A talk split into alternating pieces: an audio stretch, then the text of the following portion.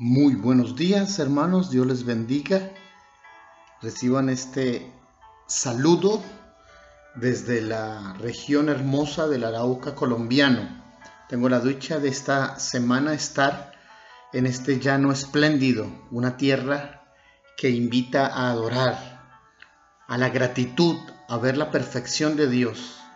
Todo lo que se contempla invita a cantar al Señor Será una semana diferente recorriendo varias de las ciudades de El Llano y de El Casanare, desde las cuales intentaré enviarles, aunque fuera una sencilla oración en esta semana. Estamos en un trabajo especial, los pastores de planeación esta semana, así que quiero saludarles hoy desde Paz de Ariporo y espero en estos días tener esta misma oportunidad. El Salmo 50 es de composición de Asaf, otro salmista adorador que recibió del rey David uno de los turnos, cuando en la casa del Señor se realizaba una adoración continua. Asaf nos recuerda que Dios es el juez, que con justicia dará su juicio. El justo será tendido y protegido, porque se ha acogido a su Salvador mientras que el malo ni siquiera podrá mencionar el nombre del Señor, pues mostró rebeldía contra Dios y contra sus leyes. Este primer argumento puede hoy darnos dirección para orar. Digámosle al Señor que queremos ser justos y no ser juzgados como malos. Digámosle a Dios que estamos agradecidos por permitirnos dejar la maldad y volvernos a Él. Señor, con gratitud hoy nos volvemos a ti y honramos tu nombre, pues ya no andamos en la maldad de nuestras obras. Por tu misericordia con la cual nos redimiste, ahora andamos por camino de rectitud. Ayúdanos a permanecer en él y no nos dejes caer en el pecado que pueda desviarnos de la justicia y ser consumidos. Señor, guárdanos para permanecer en tus caminos.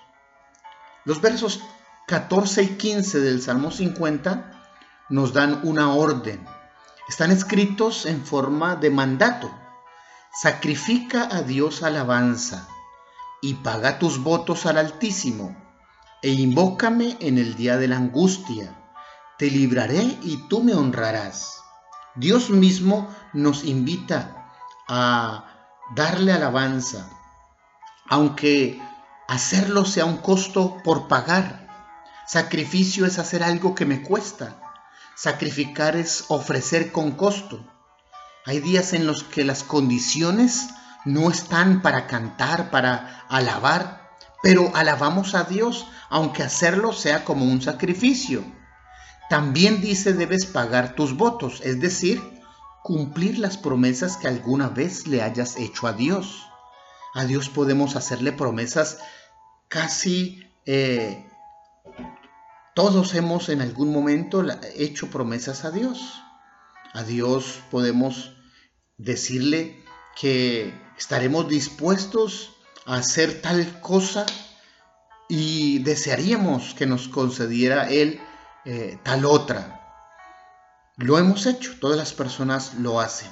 Yo quiero eh, que tú me concedas o me permitas esto, Señor, y yo deseo hacer tal cosa, o yo voy a hacer tal otra para que tú me permitas lograr tal cosa.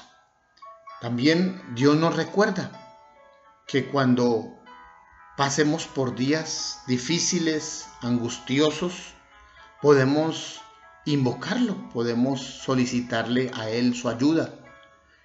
Él nos promete que nos va a librar y a cambio nosotros lo honraremos. Es como un pacto que Dios propone hoy para nosotros. Estás en un día difícil, tienes una angustia, requieres una intervención divina.